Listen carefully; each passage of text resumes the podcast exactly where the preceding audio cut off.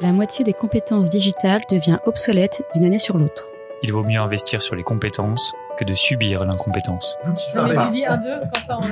Je suis Guillaume, cofondateur et directeur pédagogique d'Untrain, agence de formation sur mesure pour les métiers du digital et de la tech. Avec l'Avant-Garde, on vous propose de rencontrer nos traîneurs, ceux qui font le succès de nos formations, ceux qui ont un temps d'avance. Ils sont spécialistes marketing, data, acquisition, produits, et ils viennent vous confier en 5 minutes les clés de leur efficacité. Ce sera court, concret, et ce sera utile demain. Bienvenue dans un nouvel épisode de l'Avant-Garde. Alors aujourd'hui, on accueille à nouveau Jason, euh, qui est expert no code chez Théodo. Alors Jason, rapidement, est-ce que tu peux nous rappeler quel est ton métier?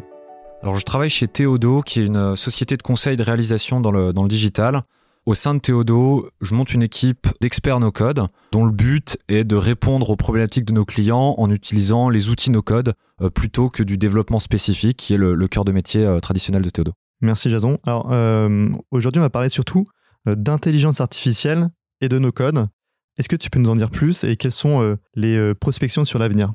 Alors, l'histoire de l'informatique des 50 dernières années, c'est une histoire de couches d'abstraction euh, où les gens construisent euh, des couches les unes sur les autres.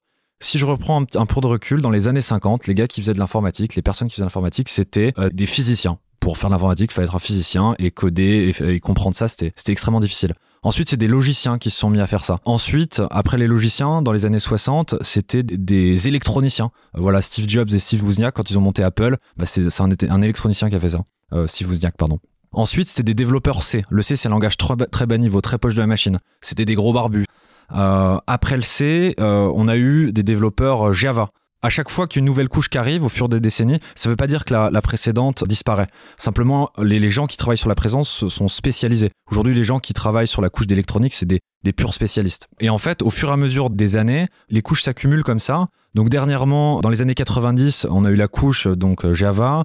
Euh, Dans les années 2000, euh, le HTML, CSS, le- l'explosion euh, du web avec la naissance des GAFA qu'on connaît. Et cette décennie 2010, les frameworks JavaScript ont vraiment et l'open source ont vraiment pris le devant. Donc en JavaScript, il y a React, il y a Vue, JS, etc.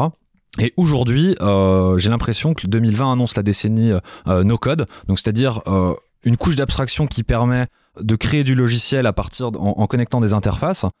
J'ai l'impression que l'histoire va pas s'arrêter là, qu'on va aller encore de l'avant et que la décennie suivante, alors je sais pas exactement si ce sera en 2025, en 2030, 35, hein, on est dans la prospective pure, mais il semblerait qu'on puisse ensuite créer du logiciel à partir d'un langage qui est très proche de l'anglais naturel ou dans lequel on pourrait dire par exemple euh, j'ai envie d'avoir une interface avec un champ d'input euh, dans lequel je peux renseigner un menu et qui me sorte les meilleurs restaurants qui font ce menu dans mon quartier. Voilà, bah, l'intelligence sera capable de comprendre ça et de coder l'application qui permet de faire ça. Il y a eu un exemple très parlant récemment qui s'appelle l'IA euh, GPT-3 de OpenAI, dans lequel euh, il y a- plusieurs tweets, enfin il y a plusieurs euh, documents qui montrent que l'IA est capable de générer du code React assez complexe à partir d'une simple phrase comme celle que je viens de faire.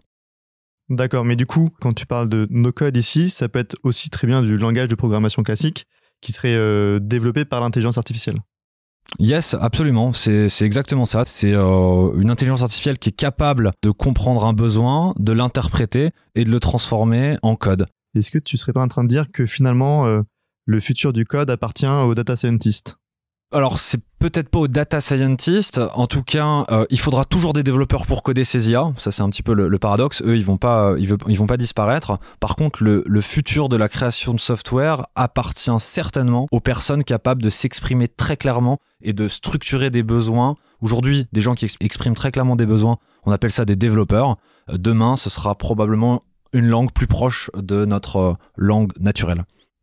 Merci Jason. Euh, Du coup, euh, si jamais tu voulais terminer sur un, mot de la fin, euh, on a beaucoup parlé de, ce qui se passera dans 10 ans, dans 30 ans, mais finalement, le no-code aujourd'hui, c'est quoi? Bah, finalement, je pense que personne ne sait exactement ce qui va se passer dans le futur. Il faut être un petit peu humble par rapport aux tendances tech. Si on savait les prévoir, ce serait, ce serait génial, mais c'est difficile.